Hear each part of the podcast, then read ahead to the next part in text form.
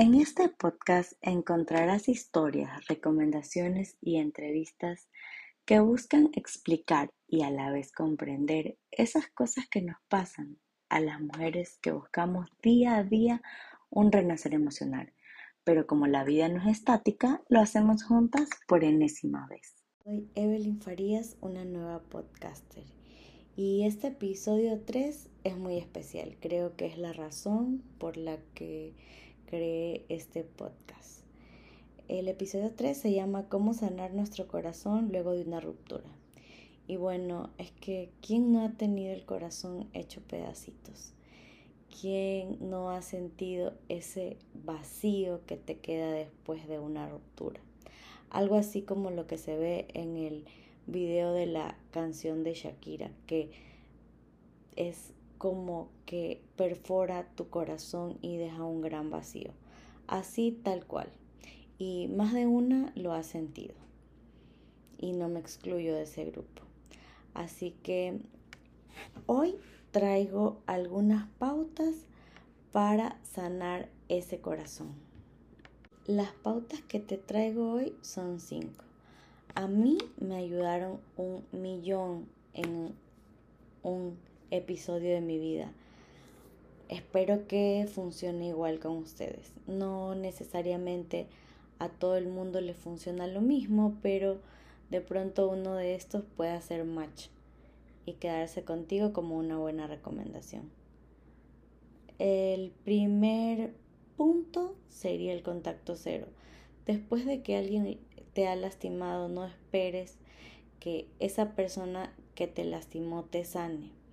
Así que si es posible, el contacto cero te ayudará a restablecer tu corazón, a reponerte, porque no solamente es lo que otra persona hace, sino lo que piensas luego de ciertas acciones, ciertas palabras y esa esperanza que le sigues poniendo al asunto. Así que el contacto cero es indispensable desde mi, desde mi perspectiva. El punto número dos, y a mí me ayudó un millón, son las tres cartas. Vamos a escribir tres cartas. En la primera carta vamos a escribir desde la rabia, porque eso es lo que sentimos. Hay un sinnúmero de, emociones, de sentimientos eh, en, ese, en, en, esos momentos. Sin embargo, considero que eh, al escribir la primera carta desde la rabia, desde eh, sin controlar ese sentimiento, dejarlo salir así tal cual como está, y escribir todo lo que te lastimó, todo lo que te eh, todo lo que tú pudiste sentir, que no necesariamente es lo que la otra persona sabe o quería hacerte sentir, sin embargo es como tú lo percibiste, escribe esa primera carta, pero por favor no la envíes, dóblala. la segunda carta la vamos a escribir ya después de haber soltado todo eso, la vamos a escribir desde el dolor, desde la nostalgia, desde ese sentimiento más dramático que tengamos, desde ese tú me hiciste sentir, tú me engañaste, yo me sentí así, desde lo más profundo de, tu corazón, no importa si resulta muy cursi, muy dramática, no, escribe todo aquello que sientas, sin miramientos, es una carta que las estás... Y por favor, algo que no les dije anteriormente, trata de escribirla de manera manuscrita, no en una computadora, no en las notes de tu celular, no, trata de escribirla de manera manuscrita. Así se conectan tus sentimientos también y es una forma de liberarte de ese sentimiento. Al igual que la anterior, vamos a doblar esa carta. Puedes escribir las cartas el mismo día o puedes escribir la carta un día, esperar un poco, dejar que todo vaya Mm, fluyendo y vas a escribir tu última carta. en tu última carta, esta última carta la vas a escribir ya desde la sensatez. Primero que no es algo em, que tienes que hacerlo por. Siempre trata de que sea muy, muy, muy de ti, muy de tus sentimientos. Una vez que has escrito las dos primeras cartas, cuando escribes la tercera, créeme que pasan cosas fantásticas. Esta carta la vas a escribir desde la sensatez. Ya no vas a hablar en singular como tú me hiciste o yo sentí, sino en plural. Empieza a hablar en plural. Nosotros no estábamos preparados, nosotros no nos comunicamos bien, nosotros no estábamos listos. Trata de escribirla desde la sensatez, desde la reflexión, considerando y tomando este, esto que sucedió en tu vida como un aprendizaje. Cuesta un millón, pero luego vas a entender que todo tiene su razón de ser y todo tiene un, un, sentido, pero no en ese momento, en ese momento no. En ese momento no, no vas a poder ver eso, lo vas a ver después.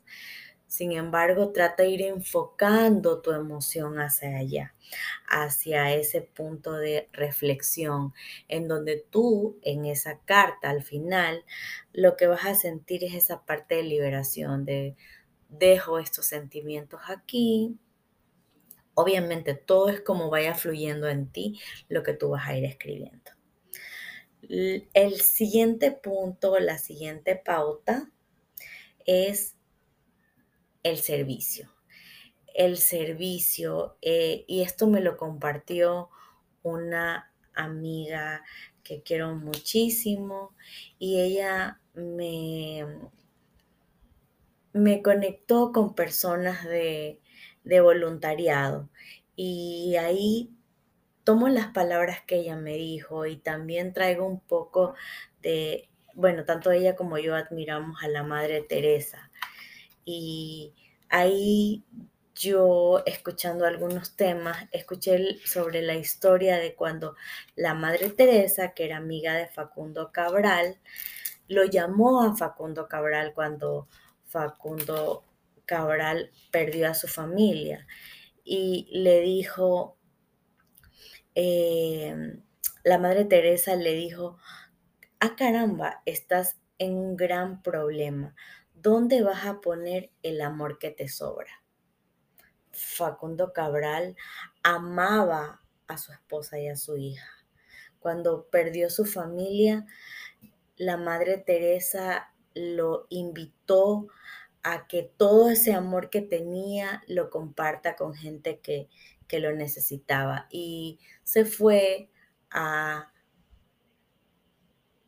a bañar leprosos con la Madre Teresa, a hacer ese voluntariado, eh, ese servicio, esa entrega, ese darle tu corazón a otra persona que quizás de acuerdo a lo que tú decidas hacer, de pronto grupos de oración, de pronto ayuda a personas que están transitando por una enfermedad, de pronto acompañamiento a alguien que está pasando por momentos duros o momentos de depresión, eh, ayuda a los enfermos, como tú quieras canalizar esa ayuda, ese servicio, esa entrega eso vuelve multiplicado por millones a ti.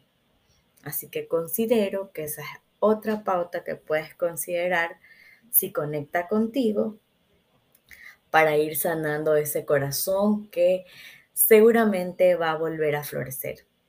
Te lo prometo. Florece y todo se transforma. Otra pauta que considero importante es aprender a hacer algo nuevo. De pronto tú estás enfocado en tu trabajo, estás enfocado eh, y depende de cómo, cómo procesemos o cómo manifestemos nuestras emociones. Muchas personas deciden em, guardarse todo y no compartirlo, buscan quizás el encierro, que no es la mejor eh, que no es el mejor camino, aunque era el que yo tomaba. Otros deciden, en cambio, eh, entregarse o aventurarse a cosas más aceleradas. Eh, lo manifiestan de diferentes formas, pero sea cual sea la forma en que tú lo manifiestas, trata de tomar una de las pautas que te he dado y si te ayuda, por favor, escríbeme y dime que te sirvió y créeme que va a ser lo máximo para mí, o sea, será, será oro en polvo. La siguiente pauta es que aprendas a hacer algo nuevo. Si estás enfocada en trabajar, quizás eso ya es una rutina, eh, ya lo sientes muy conectado a las cosas del pasado.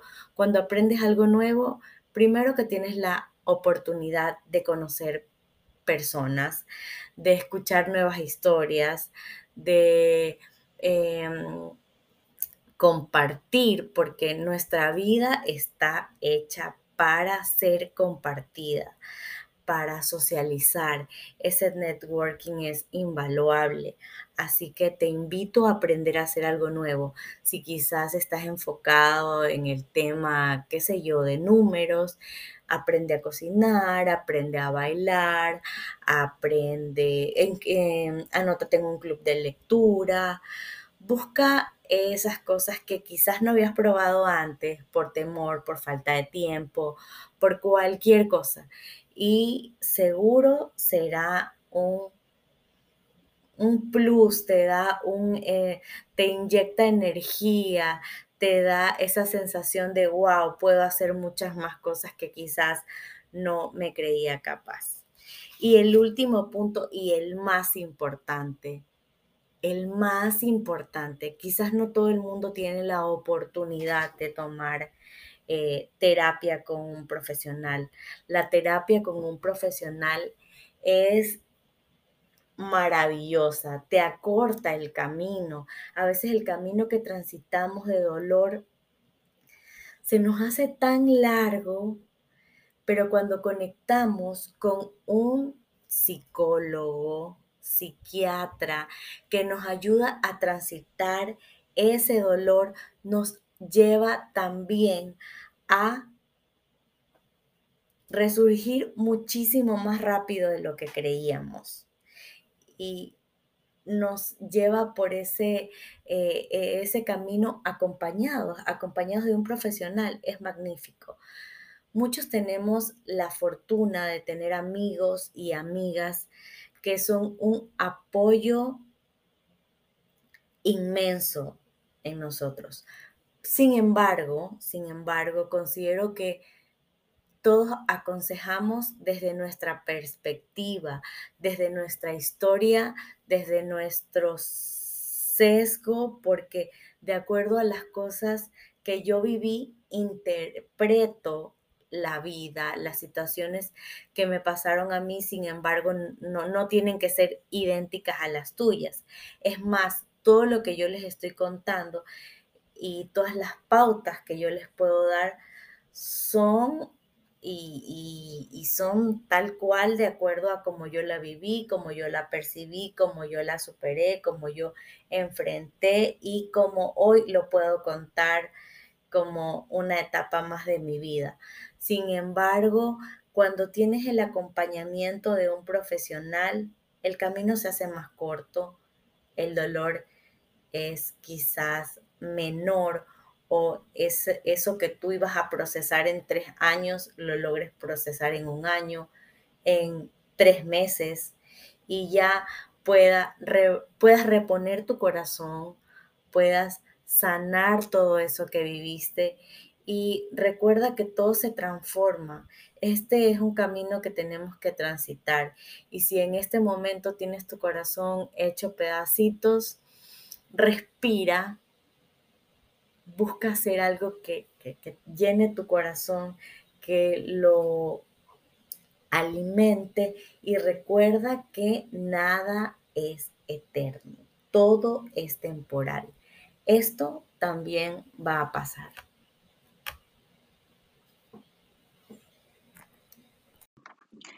Queremos saber más de ti y lo que tú crees que deberíamos intentar juntas por enésima vez.